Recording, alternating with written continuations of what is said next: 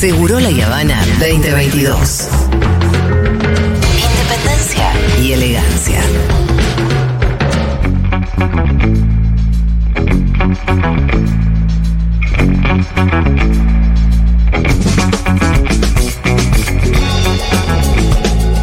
Obviamente vamos a seguir hablando de fútbol porque hoy fue el primer partido de la selección y necesitábamos refuerzos Alto lujo nos dimos hoy, ¿eh? Porque ambos vinieron. Porque Sí, vinieron sí, sí, el señor Santi Lucía y la señora Natalia Maderna que la voy a presentar como la persona que va a ser la primera mujer que en la historia y me voy a poner de pie. Estoy de pie. Que en la historia de ra- Pará, boludo, ¿se me apagó el micrófono? No, no te escuchamos. No, está perfecta, No, Julita. chicos, justo dale. ahora que no se le apague el micrófono, la que, verdad. ¿Sabes qué me está, me está dejando a gamba cada tanto este guacho? boluda. No, dale. Voy a saludar a la señora, que va a ser la primera mujer en la historia de la radio nacional argentina que va a relatar un partido del Mundial. Es Bravo. Natu Maderna, carajo. Increíble. ¿Qué están festejando? Esto viene a hablar de fútbol, festejan, eh, pero nada. Yo estoy del otro lado y digo, chau, loco, ¿qué- ¿dónde están Cambio, ustedes? ¿qué están haciendo? ¿A qué cumple me están ¿Qué les invitando? pasa, Pero que ridículos? Ahora vamos a llorar. Ah, ok, que. Suma estrella esto. Quédate suma estrella. tranquilo. Ahora, lo que yo sé es que así como estamos mirando con mucha atención este partido que transcurre en este momento porque necesitamos un empate, Muy bien. lo que a vos te toque hacer es no cantar ningún gol. ¿Cómo voy a hacer? Queremos ¿Cómo otro empate ahí, lamentablemente. uno a Queremos otro Necesitamos 0 a más 0, Natu, perdón, pero no te queremos gritar gol. No. Bueno, hay un punto ahí favorable para Sí. Argentina, es que ese partido, eh, Polonia-Arabia Saudita, va a a definir. anteceder, no, y va a ser antes de la presentación de Argentina con México. Así que hay una pequeña ventaja desde Ajá. El punto de vista del Temporal. poroteo de los resultados. De que puede ya llegar a lo que tenés que Que hacer. ya sabés cómo le fueron a dos de tus rivales. No, vos sabés lo que tenés que hacer desde ahora. Sí, ganar. Que ganar los partidos que quedan. Está claro. Pero Más es bilardo diferente. que nunca. Hoy a las 7 de la mañana también sabíamos que teníamos que hacer eso y no lo hicimos. Y pasaron cosas en el medio, la todo. verdad. Bueno, vamos a escuchar si les parece muy bien el resumen. Es todo fóbal, ¿eh? No, y no. Y después. Si quiere Mientras bajar. no haya ninguno de Gustavo López. Mirá, hoy preferimos, hoy preferimos escucharlo a Macri. Por favor, ponernos cualquier cosa. A Milman no lo tenés. Ponernos a Burley pidiendo la Tyser, no sé, lo que quieras. Yo tengo una mala noticia, Pitu, para vos. Es que en el resumen de la jornada no hay ninguna otra cosa que el partido Ojo. de la fecha. Tengo un consuelo. Peor sería Bullrich hablando del partido. Bueno, pero no está. Sí tenés a Feynman. Poné, poné, poné, poné, poné.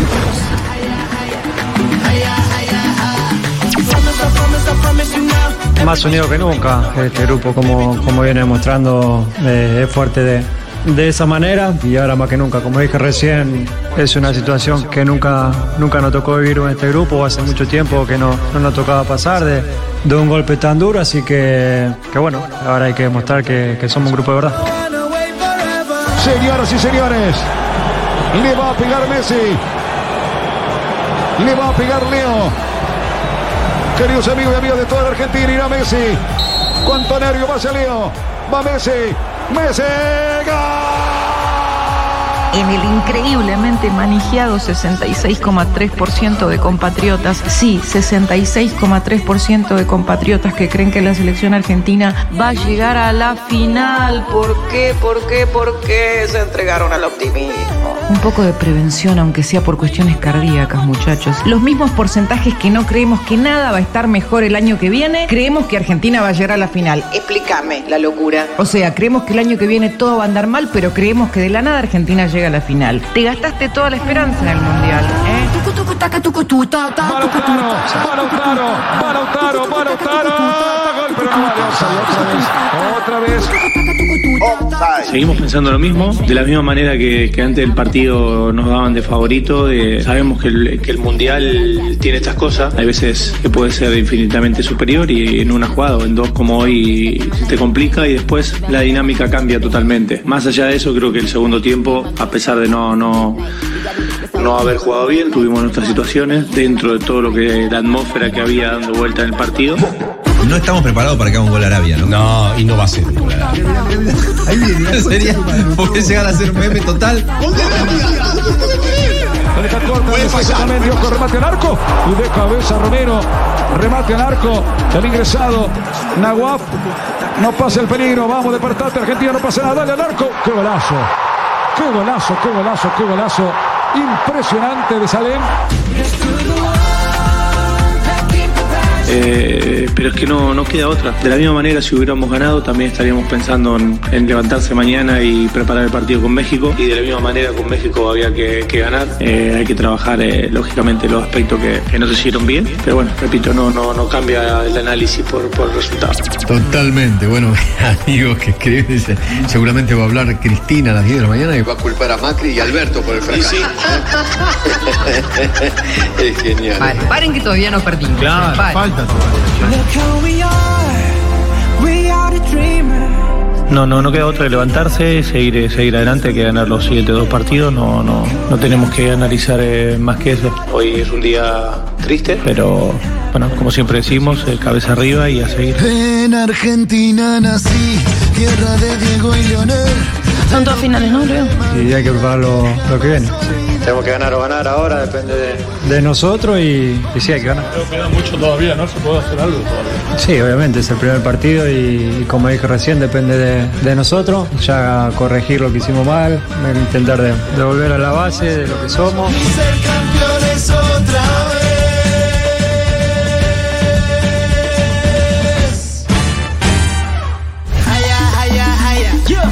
Lo que odio la canción del mundial. No, no, no. Lo que odio esta porquería. malísimo, Haya, haya, bebé.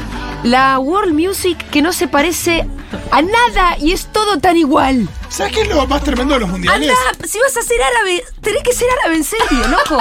Árabe a fondo. Metete Este a fondo. pop árabe. Sí. Em, yo ya sé que lo dije, pero hoy la detesto la Hoy más que nunca. Hoy más que nunca. ¿Sabes lo que más me angustia de los mundiales? ¿Qué? Que mm, em, supongo que a ustedes también les pasa que hay algo que es un dolor que sigue. O sea, hoy a mí me duele cuando Berkham en el 98 la baja, lo deja pasar allá Sí, y la sí. mete. Hoy a mí me duele los penales contra Alemania en el 2006. Me duele- Cada una de esas cosas. El gol Sí. de Suecia en el 2002. O sea, Son entonces decís, cicatrices che, que quedan ahí que. O sea, ¿qué va a pasar? Esto va a terminar mal y dentro de 20 años vamos a estar diciendo, ¿te acordás del partido con Sí, te vas a acordar. O sea, Depende. como una cosa es como te acordás del partido con Camerún. Y te lo acordás. Sí, pero, pero- te lo acordás con cierta alegría al final. Sí, Pero te lo acordás, por- pero te lo acordás porque, Porque ya hubo una remontada. final. Claro. Que Porque hubo una remontada. Necesitamos que esto termine bien para que no sea otra cosa que nos haga sufrir durante toda la vida. No, bueno, Rolo, pará. ¡Pará! ¡Bájelo! Pero no te pasa Pará, que- Rolo, ¿no trae un vasito de agua. ¿No te, no te hace sentir mal? Sí, sí, Yo sí. ahora te pongo sí, la sí. imagen del gol del gol que se come eh, Willy Caballero contra Croacia Contra mundial Croacia, tremendo. El O sea, mundial te pasado duele hoy como te dolió en ese momento. Sí, sí, El sí. cabezazo de Ortega al arquero de Holanda. Te duele. Te duele, No. te duele. Exacto. Pero para cuanto más adelante, más duele lo que duele. Sí. Sí, Y también- sobre todo cuando había, cuando había, por ejemplo, 2002, tiene una cosa de que te duele porque por lo que eran las expectativas.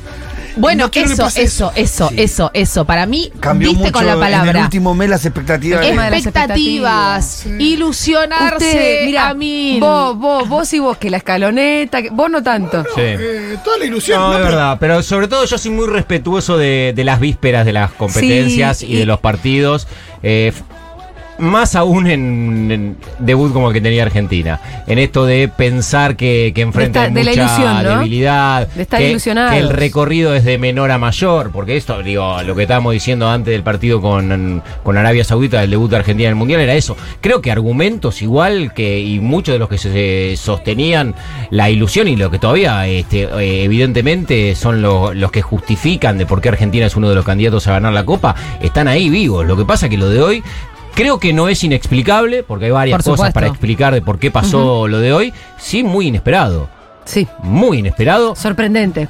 Absolutamente, absolutamente, porque no había ningún indicio, en serio, no había ni- ningún indicio fáctico de que a este equipo que hace dos años, más de dos años, no perdía un partido Sí. y que jugó hace menos de una semana y la verdad que se lo vio en buena forma, le pase algo como lo de hoy. La Pregunta, ¿puedo hacer una pregunta? Aún hasta el, hasta, hasta el primer gol no parecía que iba a pasar eso si no habían pateado el arco. Eh, No, claro. ¿Me dejan hacer una pregunta? Las dos únicas veces que pateó el arco. Esto raro que pasó. Sí. Sorprendente, como le Sí, decimos. claro.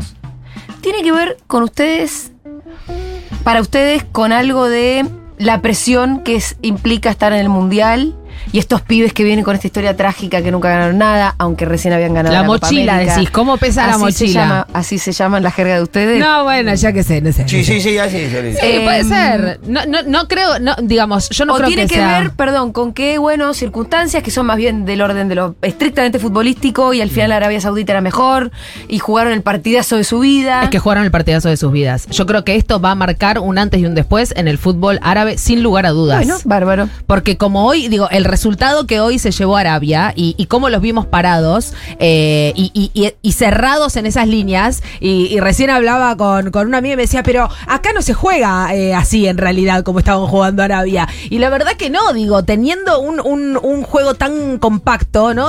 Se movían en bloque y de esa manera tampoco dejaron que la selección jugara a lo que estábamos acostumbrados que jugara, ¿no? Hoy se citó mucho Y- un y- antecedente que tiene que ver con los equipos de César Luis Menotti Claro, y la eso te iba a preguntar. 80, Era ¿no? Que, Era chique. Exactamente. Va a ver, me lo que, sí, lo que hoy hizo Arabia Saudita es algo que está bastante corrido de, de- de la actualidad, pero que cronológicamente, si uno vi- viaja al fútbol de los 80, principios de los 90, encuentra muchos equipos que habían adoptado esa Me forma. acuerdo del Boca de Menotti. Ah, bueno, absolutamente. Y lo, lo- el primero que tiene que tener un equipo es eh, la valentía para hacerlo, porque habla de un riesgo altísimo a Pero- lo que hoy se no, sometió pero, Arabia Saudita. Santi, pero una- altísimo, te ¿eh? Uh, perdón, perdón. No, no, no, digo, ¿Qué? porque yo sé que este es un tema que a vos te... No, no, porque. No nos tenemos que pisar, te lo quiero decir bien. Perdón, perdón. Lo tuve que, lo tuve que agarrar físicamente para, la para que los oyentes sepan. Tranquilate. Tranquilate. Hay tiempo, hay tiempo, Prende un saumerio, prende un saumerio. Dale, Pitu, ahora sí.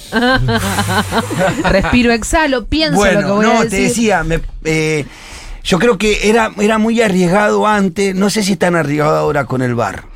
Bueno, ahí hay un punto que es fundamental. que más- más- ¿De qué se trata esto, Julia? La mayoría de El los equipos. de menotista, Sí, la, may- no, la mayoría de los equipos Sí. que se enfrentan a un seleccionado o a un equipo de fútbol que tiene mayores capacidades individuales y técnicas evidentes e inclusive mejor funcionamiento colectivo, lo que hacen casi naturalmente, porque eh, la dinámica del juego lo lleva a eso, es refugiarse lo más cerca del arquero. Sí armar un bloque, como decía Natu, muy compacto, pero generalmente esas situaciones se dan cerca del arquero. ¿Para qué? Para recortar espacios y para tener al equipo comprimido. Digo, la, la metáfora del bandoneón que siempre se usa en el fútbol, comprimirse defensivamente para adentro y expandirse en ataque. Más o menos esa es la lógica que suelen usar los equipos que enfrentan a la Argentina. Y se comprimen siempre cerca del arquero porque también es más sencillo desde el punto de vista táctico y le das menos espacios y posibilidades a los mejores jugadores que enfrentás. Lautaro, Messi, Di Di María, María. con lugar para correr puede ser tremendo. Y de hecho, hoy en las jugadas en las que se dudó si estaban o no, las definiciones eh, explicitan todo esto. Son definiciones de excelencia. Pero ¿qué pasa? No estaban habilitados. ¿Y por qué digo que lo que dice el Pitu es fundamental? Porque muchas veces jugar y defender lejos del arquero con la última línea, como hoy hizo riesgo.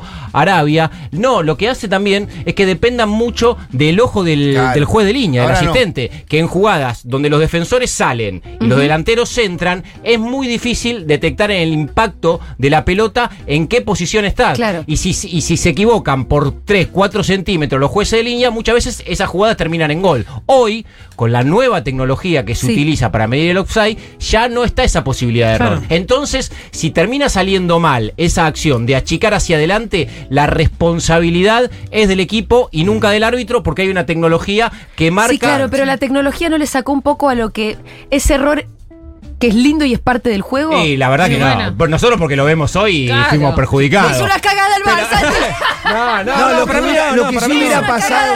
Lo que, Si- Siendo una cosa más fina que no tiene que ver con la. Perdón. Siendo una cosa más fina que no tiene que ver con esto de la intromisión de la tecnología en un juego de persona, digo, se- no llevarlo ahí, pero llevarlo a que los delanteros durante los últimos 20, 30 años se acomodan de acuerdo a las jugadas de una manera en la cual cuando están a la misma altura los cuerpos Sí. con el defensor están habilitados. Y, se- y- y corren en ese sentido y juegan en ese sentido.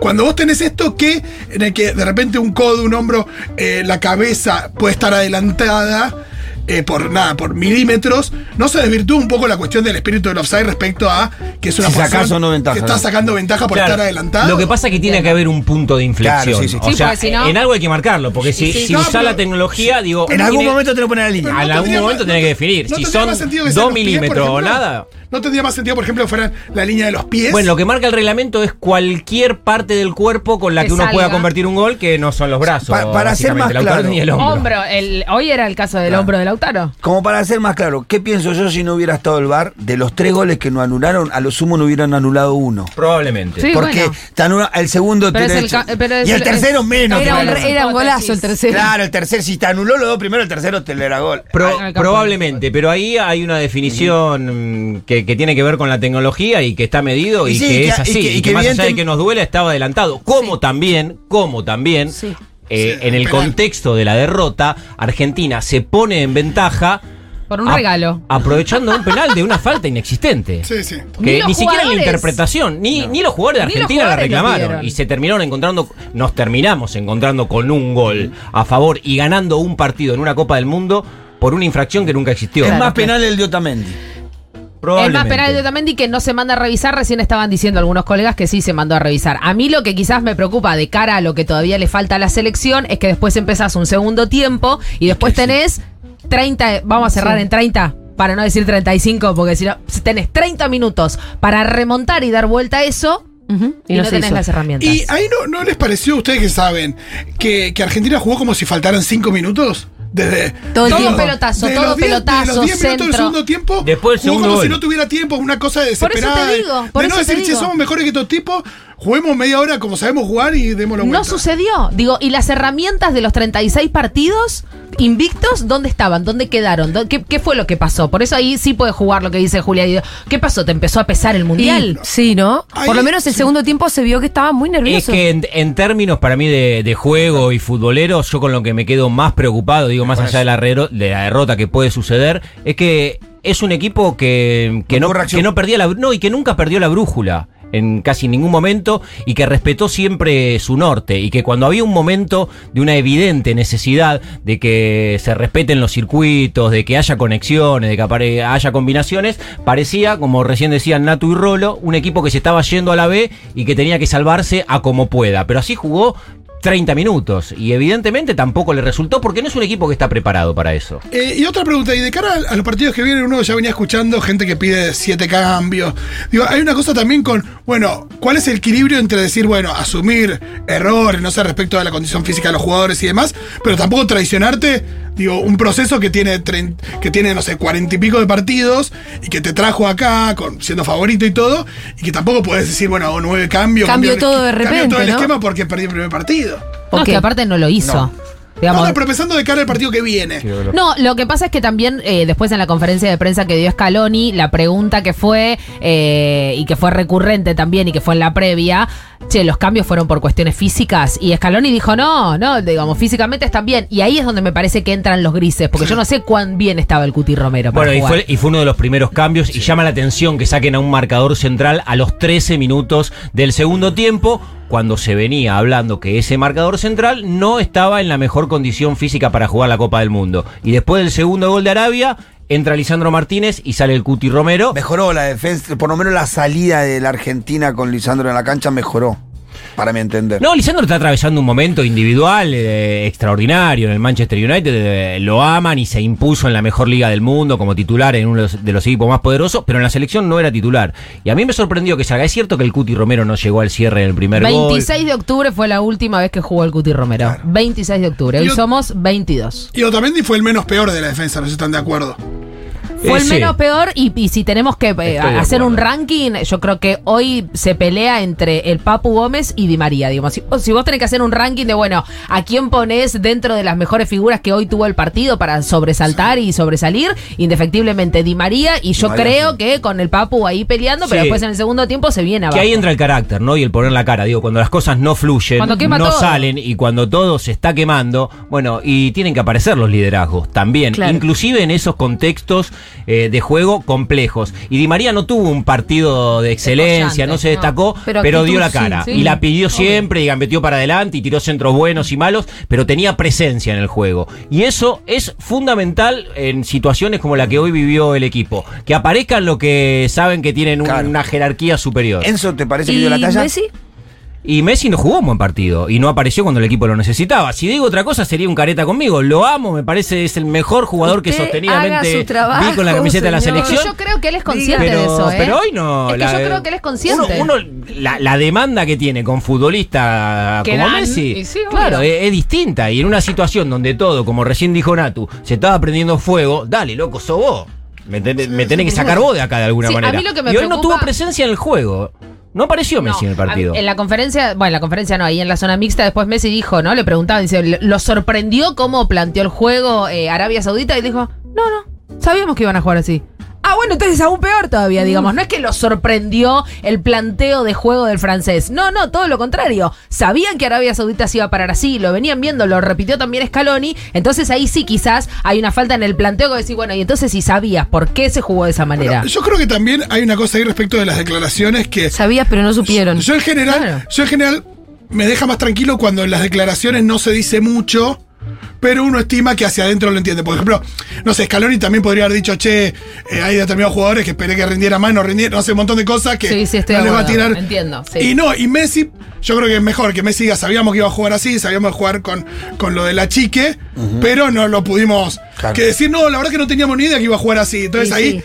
aparecen todos los periodistas deportivos, no Sí, ustedes que son Van a aparecer, leche. van a aparecer igual, Ah. porque ya aparecieron, Sí, ¿eh? sí, Vos no sí, sabés las barrabasadas Sí, salieron que ya con el meme, chicos, hoy comemos, ¿no? Pero- ¿Viste? pero- pero- En periodista deportivo, chicos, hoy comemos, sí. dice, La ¿no? barra basada que están diciendo con el cuerpo caliente, boludo. sí, para sí. un poco, es el primer No, pero- partido. si había uno que perder era este, aparte. Ya estaba Sí. bueno, ahora vamos para arriba. Ya. Y aparte me parece que en cuanto a lo que dice Messi por ahí, era que se sabía de por ahí la manera en la que iban a jugar defensivamente, un equipo abroquelado, corto, pero nadie esperaba que patearan dos veces al arco y hicieran dos goles. No, eso ahí está. también, ellos tuvieron el Ahí es como- No, por supuesto. Chicos, Sabíamos que tanto, les así. quiero decir que México y Polonia siguen empatados y que falta, falta un minutito. minuto para está, dicho, bueno, ahí terminó. ¿No? Ya estamos. ¿Cuánto le dan de descuento? No, descuento? ¿para qué descuento? Se, se adiciona, ¿eh? Sabes que hay una. Mira, bueno, ahí está- empezó el, el tiempo. Pero em, hay una situación de FIFA que es que se tiene que jugar lo más que se pueda, así que veremos cuánto adicionan. Este es un resultado que a la Argentina le viene muy Sí, bien. claro. Cuanto más cercanos estemos todos Sí, y recién- No, amontonaditos. casi no podemos estar tipo Gravia. Eh, Recién festejamos el Sí, y no, sí. pe- el no Exacto. gol de no sé si La, era la tajada de Ochoa. y si queremos ser justos, ¿cu- ¿cuándo vamos a llegar al tiempo neto del juego? A que el tiempo corra solamente Claro. cuando la pelota corre. Porque hay una cuestión ahí respecto de las demoras y, y digo que termina siendo injusto para cualquier lado, Para que cualquier lado. termina eh, muñequeando a los referees dándole. Hoy también, hoy se adicionó y vos decís, ¿cuánto tiene que adicionar lo que Bueno, está dieron, dieron 8 más 5, que es muchísimo. Yo me, Sí. y me intentaba poner del otro lado, ¿no? Con Argentina ahora, ¿eh? ganando y un equipo viniendo. Y que te adicionan 8, que vos Los decís, eh, loco, estaban como ocho. locos en el banco. ¡dale! Y después te dan 5 más, 5 sobre los 8. Cada vez que la rechazaba Arabia, toda la gente. ¡ah, Se le metían adentro de la calle, pero sí, claro, con razón, porque Sí, también. igual hay que decir que de los Dieron ocho que, siete había, de los ocho que había adicionado, el, el técnico francés hizo todo para que se jugara un y medio. Sí, no, Y bueno, sí, cuando se golpeó, el jugador que entendible, se golpeó y se golpeó tuvo. Tremendo el El de cambio, el de cambio lo puso dos veces en la línea que se, re- se enojó el cuarto árbitro porque Sí. dos veces pone el jugador en la línea para cambiarlo y las dos veces lo saca el, el técnico. Sí. Y No. la tercera dice, vení para acá. Me quería quedar también con algo que dijo Pitu porque es descriptivo del partido. Digo, más allá de que Argentina evidentemente no funcionó como venía sucediendo, que no estuvo a la altura de lo que los propios jugadores y el cuerpo técnico de Argentina esperaba. Del otro lado hubo un partido que le salió a la perfección, que eso también te pasa muy pocas veces. Claro. de que te Por supuesto. Defiendas de esa manera y que los offside hayan sido mi- milimétricos, pero para vos, Sí. y que pateaste dos veces al arco, hiciste dos golazos. Miren, Que eso no pongámonos suele contentos por suceder. ellos. Aguante el fair play. Una alegría no se le niega a nadie. Ah, muy bien. Vos pensás por que hoy están re contentos. No, pará, mañana es feriado. Ya dictaron mañana feriado en Arabia En para que Arabia. celebren hoy. Bueno, La- una victoria sí. argentina, primer partido del mundial. Y Sí. bueno. Feriado nacional, señores, por Que supuesto. nos Bueno, manden un par de buques- se van a quejar. Si nos mandan un par de buques de petróleo, quedamos hechos. No nos enojamos. No nos sirven de nada los buques, Pitu. Bueno, se está terminando, ya está. No, dieron 7 de descuento y Está van bien, 2.20. está bien, está Ya bien. estamos. Ahora hay uno haciendo Estamos tiempo bien, estamos bien. Sopi. Bueno, Y, re- y Tata retomando, lo, Martino, retomando lo que decía Santi, va a ser muy difícil que se repitan las dos cosas, me parece, de cómo jugó Arabia y cómo jugó Argentina también. También, y se-. Y, se, y se da esa situación, ¿no? De un lado tenés un equipo muy lejos de su mejor versión o de la normal Argentina, y el otro jugando un partido en un nivel de, Sobre de sus excelencia y ajustado y, Y con suerte sobremotivado también, y con la suerte a su favor. Digo, para, para Sí. Explicar lo que pasó, también hay que tirar eso a la mesa necesariamente, porque tiene que ver con eso. En otros partidos Arabia va a patear 10 veces y por ahí no le acierta una al arco. Acá pusieron una. eh, cuando estaba cerrando el cuti a- entre el palo y la red, donde se junta el palo y la red, y la otra eh, la clavó en el ángulo. El Dibu, Dibu no tuvo nada No, para con hacer. mano digamos, en cambiada la toca y todo. En ninguno de los dos goles. Y acá el cuerpo técnico de cara al partido que viene. eh, digo, ¿en, en cuánta medida tiene que elaborar la parte anímica? ¿En cuánta medida la parte futbolística? Para mí es todo anímico. ¿Sí? Para mí es todo es mental. Para mí es todo mental. Ya no le puede enseñar ¿Qué nada Es como cuando te rendís un final. Mira, hoy Lauti rendía después del partido. Ya lo que no estudiaste a las 8 de No, la no mañana, lo vas a negro, saber. no te va a entrar. Quiero decir, técnicamente y tácticamente estos pibes no ¿Cómo le tienen nada Lauti? más. No, no sabemos.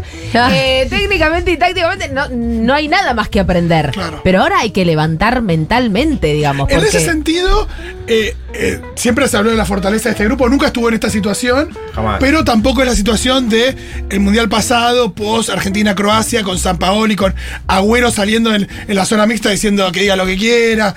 Digo, una cosa donde estaba todo incendiado Sí, la mal. grupalidad decimos. No, pero también es cierto, y lo, lo hablábamos ayer eh, en Segurola, que lo que todo venía como un mundo feliz, la semana pasada hubo ruido con el grupo, che, ustedes me dijeron una cosa y después vinieron acá y no era como ustedes me dijeron, que eso evidentemente... Los jugadores tiene- lesionados. Claro, los jugadores lesionados.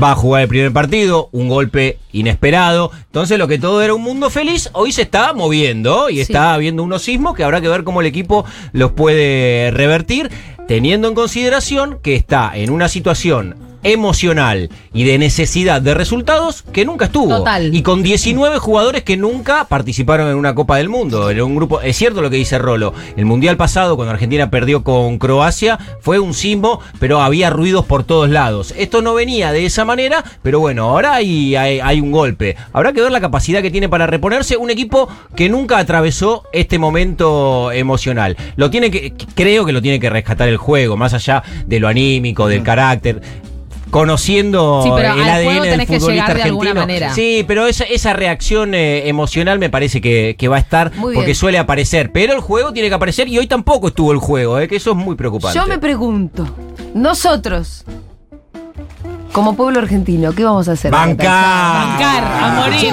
¿Qué dice esta ridícula? Te voy a decir una cosa, te voy a decir para una que me cosa. contesten eso, boludo. No, no. Y te digo una cosa, si Argentina eh, pierde los dos partidos que viene y Igual vamos a bancar. es un fracaso estrepitoso, Igual vamos a bancar. tenemos que agradecer que son la única esperanza que tuvimos en el último año y medio. Sí. Pará, Rolo, pará. También. Pará, porque Rolo está llevando todo a un extremo que no. Muy tremendista, está Rolly. ¿Qué Estamos hablando de acá 20 años, Boludo, boludo. pero aparte yo ya cuando vos entraste hoy, yo ya te vi la cara. Ya está abriendo el paraguas, ¿no? Ya- está afuera, a ya está afuera, está afuera. Pero es verdad que. Yo vine con los números, hay que, hacer, hay que ganar. Pero yo estoy en esta, estoy con vos, Eh, Fito. chicos, le voy a recordar que este momento futbolístico empezó con Fito diciendo, esto va a ser un recuerdo doloroso para, Para toda, toda mi vida. Así empezaste, así que así vamos a terminar.